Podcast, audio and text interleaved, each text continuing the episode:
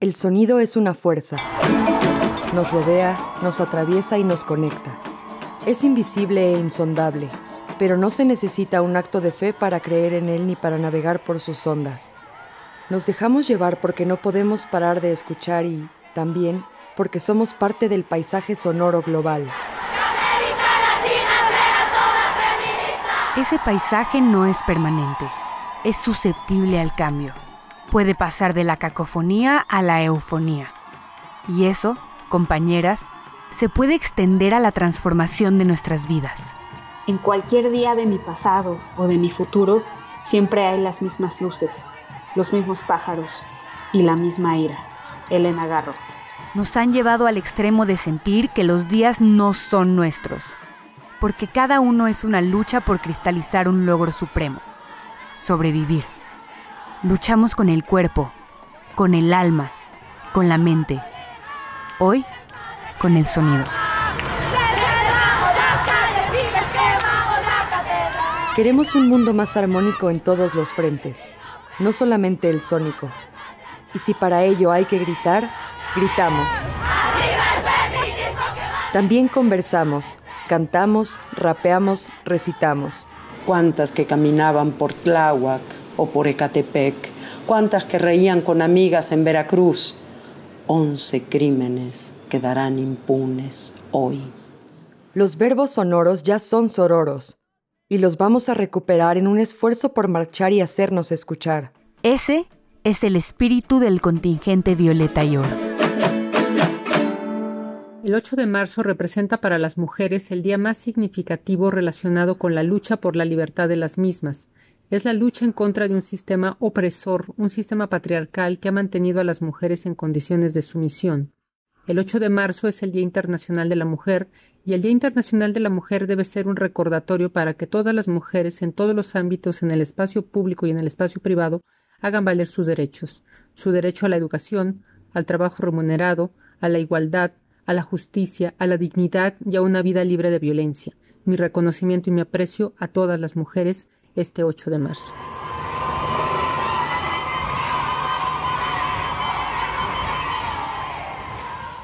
La voz de una mujer es revolución, tomada de las protestas en Egipto.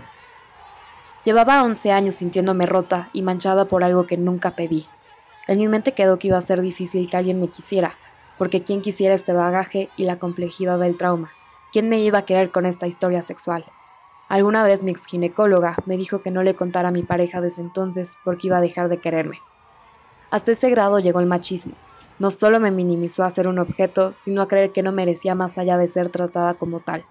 Bendita ola del feminismo que me gritó lo contrario, que me sirvió de catarsis para entender que de hecho soy una niña de 15 años valiente que rompió el pacto de silencio que enfrentó a su agresor, que protegió a sus primas, sobre todo que peleé y sobreviví, que rompieron mi espíritu, pero con los años pude recoger los cachitos y reconstruirlo. Por mera estadística, a mí me tocaba ser una de las 51 mujeres que diario sufren de violencia sexual. Dicen que soy la amiga incómoda, la feminista intolerante.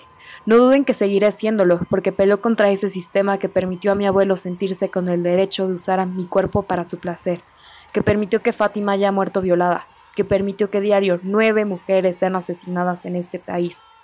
No cuento mi historia para que me conmiseren, mucho menos para que me vean distinto y me traten con lástima. No soy una voz anónima, soy tu compañera, soy tu amiga, soy tu hermana, soy tu hija. Ahora entiendes que el problema no te es ajeno, que le pasó a tu amiga, que es más cercano de lo que creías, y si este mensaje hace que otra mujer hable, que deje atrás el tabú y la pena y la culpa interiorizada, que tenga su catarsis, le quiero decir, yo te creo y yo te escucho. Les externo a las nuevas niñas de 15 años y a mis compañeras lo que mi mamá me dijo cuando por fin hablé de mi agresión. Ningún cabrón te vuelve a tocar. Fuerza, amigas, que se va a caer porque lo vamos a tirar.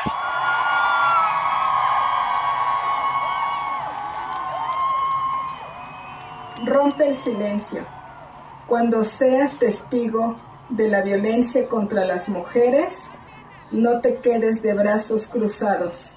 Actúa. Ban Ki-moon. Siento que mi destino es servir a la verdad, es decir, a la ciencia, y abrir el camino a las mujeres, porque es lo mismo que servir a la justicia. Sofía Kovalevskaya rusa matemática.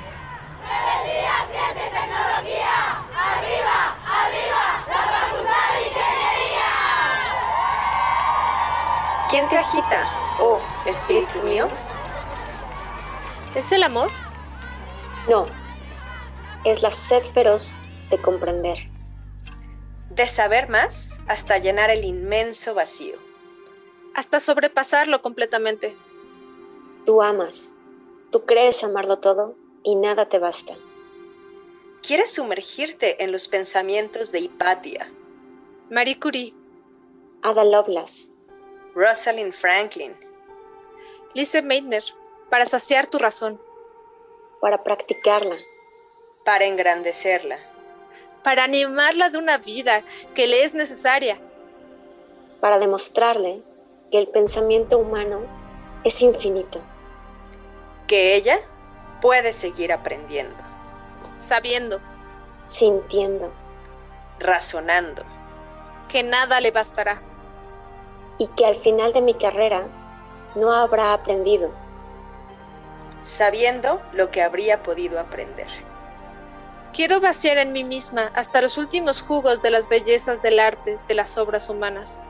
Sí, quiero sentir lo que todos han sentido. Después de haber aprendido, hay que aprender. Siempre. Me moriría de dolor si se me privara de esta vida intelectual de toda fuente de filosofía, poesía, juicio, estudio, razonamiento, ciencia. Seguramente moriría disecada como una planta sin aire. Seguramente moriría disecada como una planta sin aire. Seguramente moriría disecada como una planta sin aire.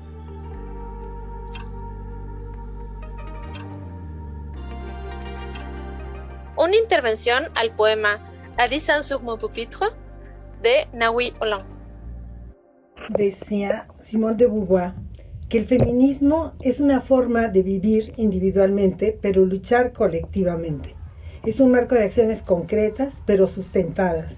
Es un paradigma ético, político, social que nos inspira a la lucha, que nos inspira a luchar colectivamente e individualmente por la igualdad.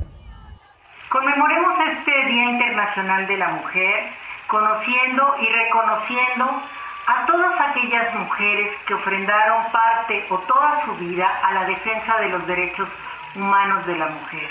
Y tratemos de coadyuvar con las actuales para una vida más igualitaria y de mayor justicia.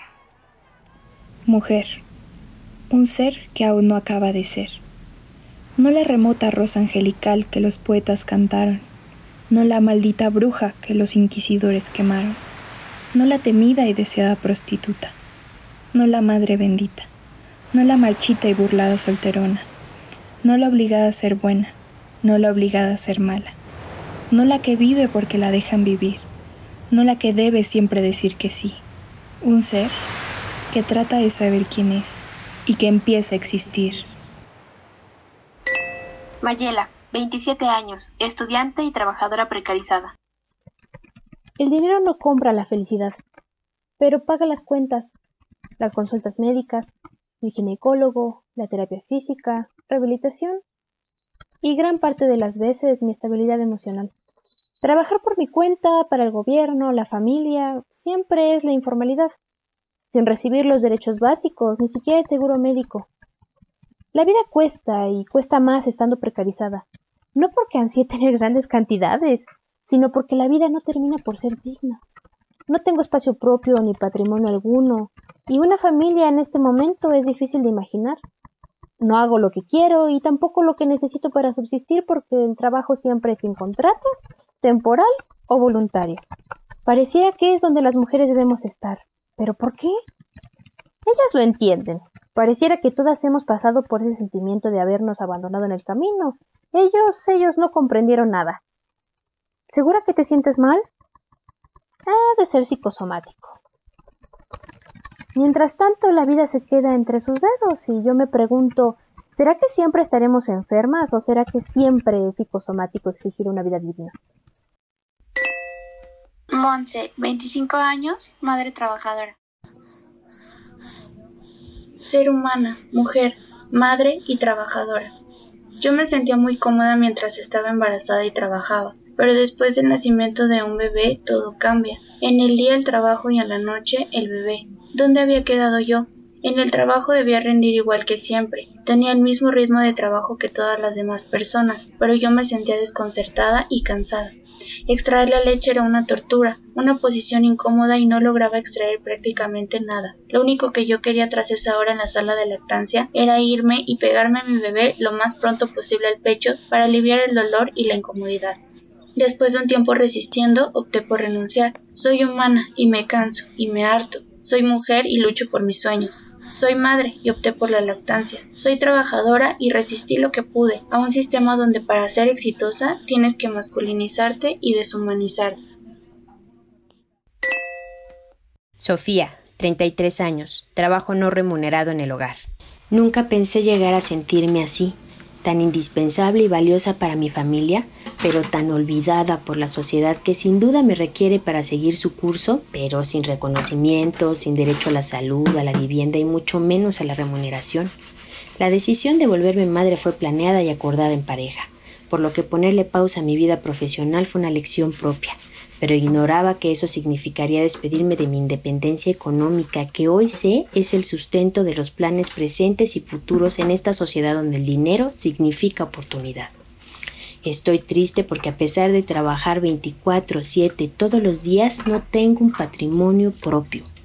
Hoy, después de haberme dedicado por completo a la crianza de mis hijos y al hogar donde los veo crecer, me veo agotada por las noches terminando los quehaceres domésticos y empezando los trabajos voluntarios que me brindan satisfacción y crecimiento personal, pero que están lejos de darme de comer a mí y a mi familia.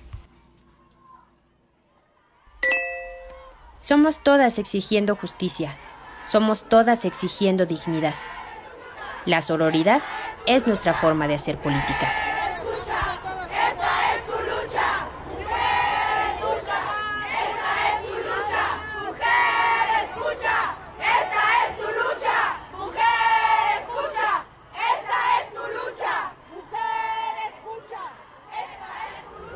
Meditación en el umbral, de Rosario Castellanos.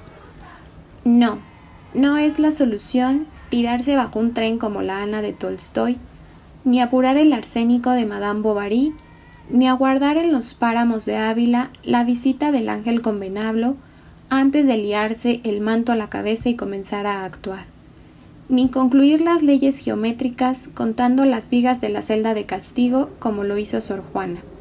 No es la solución escribir, mientras llegan las visitas, en la sala de estar de la familia Austen, ni encerrarse en el ático de alguna residencia de la Nueva Inglaterra y soñar con la Biblia de los Dickinson debajo de una almohada de soltera. Debe haber otro modo que no se llame Safo, ni Mesalina, ni María Egipciaca, ni Magdalena, ni Clemencia Isaura. Otro modo de ser humano y libre, otro modo de ser. Todas las desgracias del mundo provienen del olvido y el desprecio que hasta hoy se ha hecho de los derechos naturales e imprescriptibles del ser mujer. Flora Tristán, escritora franco-peruana, 1843. El feminismo no se trata de fortalecer a las mujeres. Las mujeres ya son fuertes. Se trata de que esa fortaleza sea reconocida Gina Dawn Anderson en el año 2018, escritora y feminista australiana.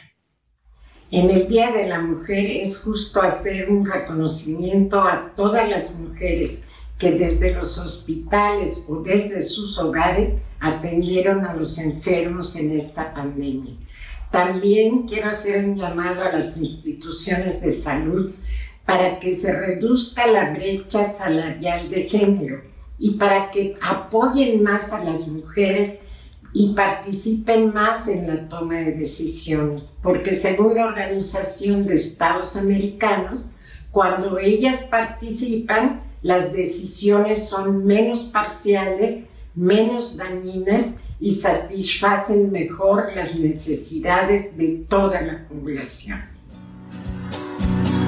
todo lo incendio, yo todo lo rompo. Si un día algún fulano te apaga los ojos, ya nada me calla, ya todo me sobra. Si tocan a una, responderemos. Nuestro animal es una bestia indomable que dormía tranquila hasta que decidisteis abrir los ojos con vuestros palos, con vuestros insultos, con este desprecio que oídnos, nuestro trabajo.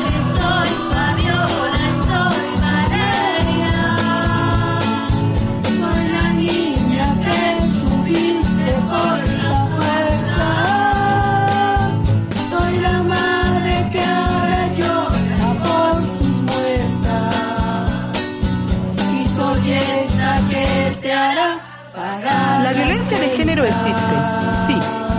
De acuerdo con la Organización de las Naciones Unidas, este término se utiliza para distinguirla de la violencia común. En México, más del 50% de los homicidios a mujeres son feminicidios, es decir, sus parejas o familiares las matan por el solo hecho de ser mujer. Me dijo lucha, que no se lo que pasa en mi país. Mi muñeca me habló, me dijo lucha, que hoy depende de ti, que mejor es mi país.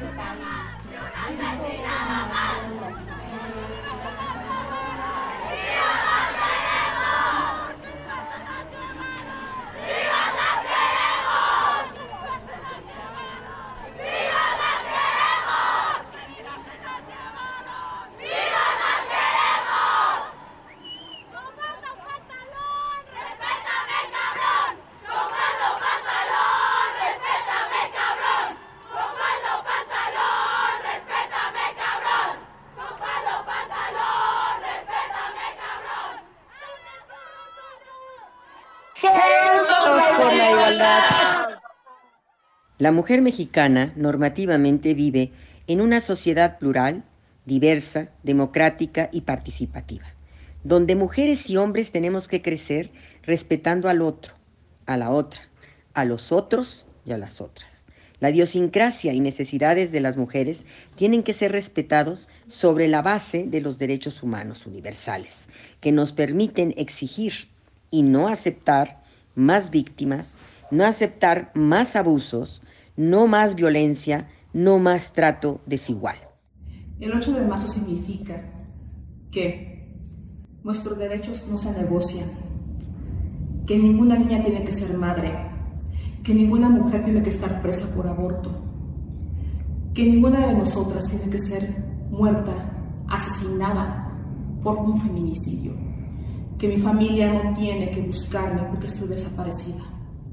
El 8 de marzo significa exigir nuestra igualdad sustantiva. El 8 de marzo significa que no queremos ni una más, ni una menos, y que todas estamos juntas. Y el 8 de marzo significa que estamos luchando por nuestros derechos. En su libro La memoria, Patricia Medina escribe, Llegaron por nosotras, les donamos la carne, la manzana, el pan. Por orden erigimos su corazón, su sexo.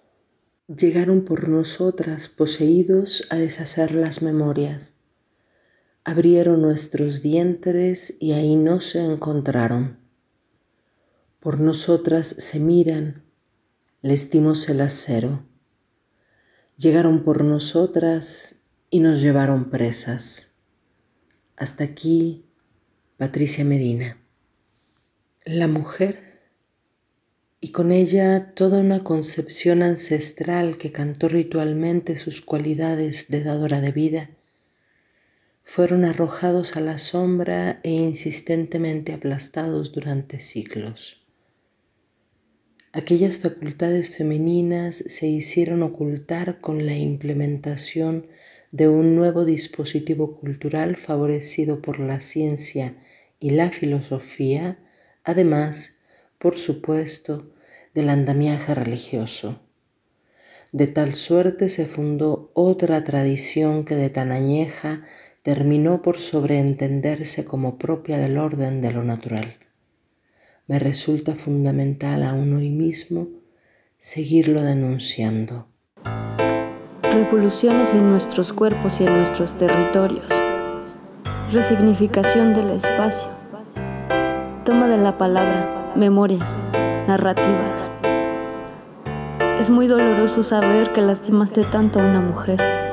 ¿Por qué lo hiciste? A mí me quedan dudas y llanto. Pero no más nuestro silencio. Y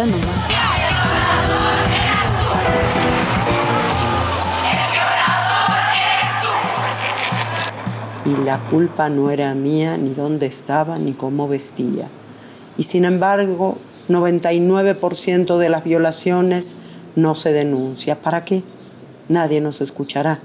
El agresor vivirá libre. O peor, puede ser elegido candidato a gobernador. ¿Por qué no? Premiaos los unos a los otros. El abrazo protector de macho a macho, un pacto criminal los encubre, los sostiene, los hermana. El Estado opresor es un macho violador siguen resonando las voces en todo el mundo.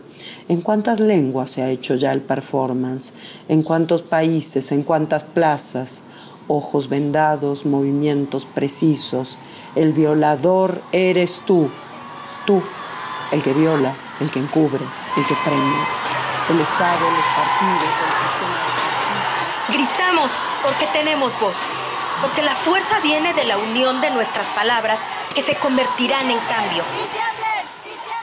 En nuestras sociedades democráticas debemos trabajar en desmontar el orden de género binario, injusto, jerárquico, que produce sobre las diferencias y la pluralidad de las personas, de las individualidades sobre todo, que produce una oposición jerárquica y relaciones de dominación complejas que están apoyadas por discursos que normalizan, es decir, que naturalizan por un lado y proveen reglas por el otro, la desigualdad estructural, la discriminación organizada, pero sobre todo los tipos y modalidades de las violencias.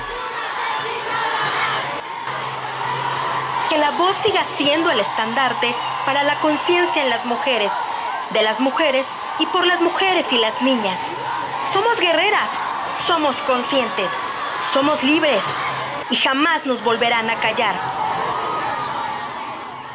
para apoyar un desarrollo sostenible y sustentable en el mundo, en todos los países, para propiciar una paz entre las naciones y dentro de los países y estados, debemos propiciar que la mujer ocupe puestos de alto nivel, desde presidencia, primeras ministro, eh, al frente de del Poder Legislativo, en puestos eh, del Poder Judicial, de una manera equitativa, es decir, llegando a un 50% mujeres, 50% hombres, en todo lo que implica el gobierno de un país. También sería importante lograr que un mayor número de mujeres estuvieran al frente de diferentes tipos de empresas todo ello ayudaría a propiciar la paz en las naciones y entre las naciones. Por eso considero que un paso importante que tenemos que dar en este nuevo siglo es impulsar a las mujeres para ocupar puestos de mucha importancia, puestos de alto nivel, hasta alcanzar un 50% mujeres. A ti mujer de tiempo. Les prohibieron salir y ahora caminan a paso firme. Les prohibieron escribir y ahora componen los más bellos poemas. Les prohibieron asistir a la universidad y ahora dirigen cientos de ellas. Les prohibieron votar y ahora lideran naciones enteras. Les prohibieron trabajar y ahora miles de empleos generan. Les prohibieron amarse entre ellas y ahora en las calles se besan. Les prohibieron reunirse y ahora marchas feministas planean. Les prohibieron vestirse a su modo y ahora sus senos al aire dejan. Les prohibieron hablar y ahora su voz es escuchada en todas partes. Nos prohibieron casi vivir, pero ahora luchamos por las ancestras, las que asesinaron, las que estamos y las que vienen en camino. Mujeres en rebeldía. El feminismo reivindica el derecho de todas las mujeres al placer, al disfrute y a vivir una buena vida. Por eso queremos educar a las niñas para que sean autónomas, para que no se conviertan en adictas al amor romántico, para que aprendan a disfrutar igual que los niños, para que se sientan igual de libres que ellos, para que puedan unirse entre ellas y para que busquen el sentido de la vida en sus sueños, sus pasiones y su red de afectos, y no en una sola persona. Las mujeres feministas estamos trabajando por dentro para conocernos mejor, para conectarnos con nosotras mismas, para encontrarnos con nuestras propias pasiones y para buscar espacios y tiempos para nuestro propio placer. Y sabemos que es importante porque el patriarcado nos quiere sufridoras, amargadas y frustradas. Sabemos también que la vida es algo más que trabajar, cuidar y consumir. También tenemos derecho a divertirnos, a sumergirnos en otros mundos, a compartir nuestras pasiones con otras mujeres y a celebrar que estamos vivas. Por eso estamos trabajando para desmitificar la pareja y la familia feliz, para sacar a los hombres del centro de nuestras vidas y ponernos nosotras mismas en ese centro. Tenemos mucho amor dentro y no tenemos por qué desperdiciarlo con una sola persona. Tenemos una capacidad enorme para querer a mucha gente a la vez, para disfrutar de la vida y para que los demás disfruten también.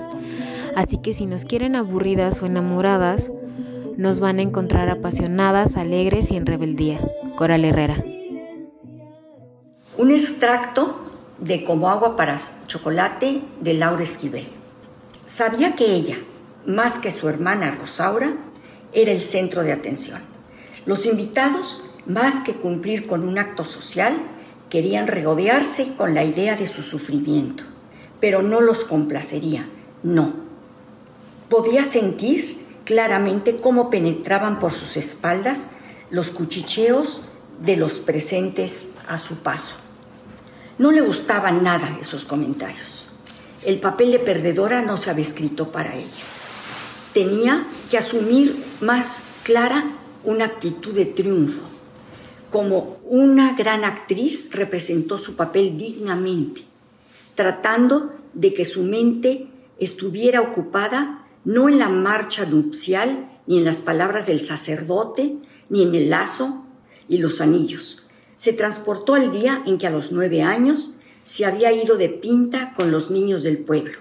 Tenía prohibido jugar con varones, pero ya estaba harta de los juegos con sus hermanas. Se fueron a la orilla del río Grande para ver quién era capaz de cruzarlo a nado en el menor tiempo. Qué placer sintió ese día al ser ella la ganadora.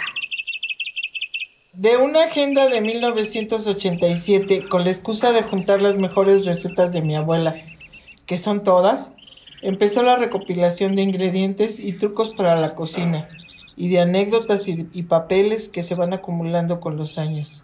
En una casa construida por una familia de nueve personas, más visitantes esporádicos que nunca faltaron, no solo creció mi abuela, que se casó a la edad de 18 años, también su cuñada, que era unos años más joven que ella y que fue su compañera por mucho tiempo.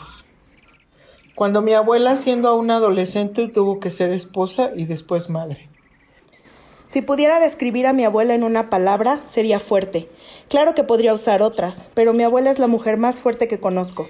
Ella creció con su abuela y después vivió con su padre, al cual recuerda siempre con mucho cariño. Y que me hace pensar que tal vez no fue tan malo, pero mi abuela tiene la característica de hacer ver todo más fácil, incluso más feliz de lo que es. Y es que todas las abuelas tienen ese factor místico mágico en ellas, que se activa cuando tu hijo tiene a su propio hijo, y tus preocupaciones por ese nuevo humano se limitan a cuidarlo y consentirlo. Y realmente eso hizo mi abuela toda mi vida. Claro que en su momento nos regañó e incluso nos tocaron unos cuantos jalones, pero cuando pienso en mi infancia, mis recuerdos siempre son en casa de mi abuela, con mis primos. Una de las historias más curiosas sobre mi abuela es como casi toda su vida ha celebrado dos cumpleaños al año, uno en abril y otro en septiembre, y en ambos hay pastel y regalos. Detrás de esto es que cuando ella nació en Guerrero, en un pueblo llamado Zacapuato, registrar a los niños era muy difícil. Había que llevarlos al pueblo más cercano que tuviera un registro civil, y planear su viaje de horas no era nada fácil, y menos con un recién nacido. Entonces la mayoría de los niños que registraban tenían ya unos cuantos meses, y todo se hacía de buena fe, bastaba que la mujer asegurara que el niño era suyo y qué día había nacido para ponerlo en el acta de nacimiento. El acta de nacimiento de mi abuela es de septiembre, pero ella cree haber nacido en mayo y siempre se le celebran por su santo. Ahora, dos días al año hay pastel y regalos, incluso fiesta, porque ¿qué más da? Ni celebrando dos días al año su vida sería suficiente. Me acuerdo de tu fe sincera, pues tú tienes la misma fe de la que primero estuvieron llenas tu abuela y tu madre, y sé que esa fe sigue firme en ti. De Rosario Castellanos, un fragmento de Escribir. Compré esta casa de Nuflé le Chateau con los derechos cinematográficos de mi libro Un dique contra el Pacífico. Me pertenecía, estaba mi nombre. Esa compra precedió a la locura de la escritura, esa especie de volcán. Creo que esta casa ha servido de mucho. La casa me consolaba de todas mis penas de infancia. En cuanto la compré, Enseguida supe que había hecho algo importante, para mí y definitivo. Algo para mí sola y para mi hijo, por primera vez en mi vida. Y me ocupaba de ella y la limpiaba. Me ocupé mucho. Después, una vez embarcada en mis libros, me ocupé menos. Tenemos que trabajar por una nueva cultura de igualdad sustantiva entre hombres y mujeres.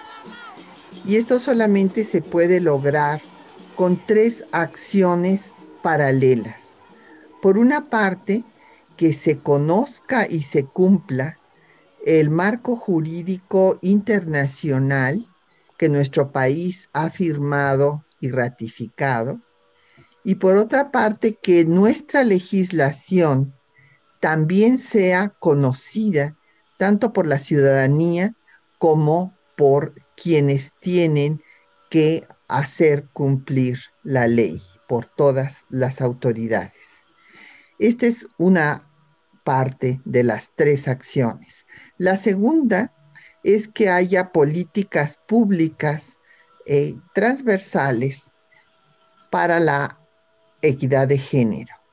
Y la tercera es un sistema educativo formal e informal desde preescolar hasta posgrado y a través de todos los medios masivos de comunicación, eh, radio, televisión, redes sociales, para deconstruir los atavismos patriarcales que subsisten y construir esta nueva cultura de respeto a la persona independientemente de su sexo o cualquier otra condición.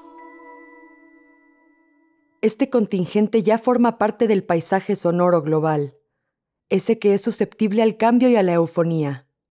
Sabemos que los gritos y los cacerolazos incomodan, pero es precisamente por eso que transforman y que pueden contribuir a la afinación del mundo. Ellas son las mujeres que le dieron vida a nuestro contingente. Belmontara F. Sandra Lorenzano. Mariana de Lucio. Gloria Montserrat Martínez Álvarez. Montmartre. Carla Moreno. Noeli Mosqueda Orozco. Tania Itzel Nieto Juárez. Cecilia Núñez Martínez. Mónica Ornelas. Jimena Rodríguez Valois. De la colectiva Sensontles. Jazmín Cárdenas Camacho. Priscila Ruiz Cárdenas, Sara Ruiz Cárdenas y Ruth Ruiz Cárdenas. Con sus sones jarochos, la colectiva La Llama. Sandra Bernal, Noemí González, Collis Martínez, Mafer Lara, Sandra Romero y Cintia Ventura. De la colectiva Sembremos Mujeres en Reflexión. Mayela Martínez, Sofía Martínez y Montserrat Quirós. De la colectiva Trío de Tres. Edna M. Hernández, Candy Flores García y Fernanda Sánchez Puch. De la Federación Mexicana de Universitarias AC y el Museo de la Mujer. Doctora Gloria Luz Alejandre, vocal de Asuntos Nacionales. Doctora Margarita Almada, consejera de honor. Maestra Lourdes Enríquez, encargada de difusión. Doctora Mirella Feingold, presidenta ejecutiva. Doctora Patricia Galeana, presidenta fundadora. Maestra Lucía Guzmán, secretaria general. Maestra Glenda Heckscher, vicepresidenta de Asuntos Internacionales. Doctora Soledad Guadalupe López, tesorera. Doctora Estela Morales, consejera de honor. Doctora Idalia Pérez, asesora legal. Doctora Gloria Ramírez, integrante de FEMU y directora de la Cátedra UNESCO de la UNAM. Doctora Frances Rodríguez, coordinadora universitaria de FEMU. Doctora Nadima Simón, consejera de honor. Y la maestra Gabriela del Valle, vicepresidenta de Asuntos Nacionales. También participaron la colectiva integrada por Geos por la Igualdad, Mexicanas de Barcelona al grito del 8M y Género Geolac. Y nuestras amigas de la Sandía Digital y MX Marea Verde. Gracias a todas. Juntas somos el contingente Violeta y Oro. Violeta y Oro es una producción de Igualdad de Género UNAM. La locución es de Yana Cisneros Bocardo y Regina de Miguel. El guion y la producción estuvieron a cargo de Sara Herrera Landeros. A nombre de la Coordinación para la Igualdad de Género UNAM, gracias por escuchar. Hasta la próxima.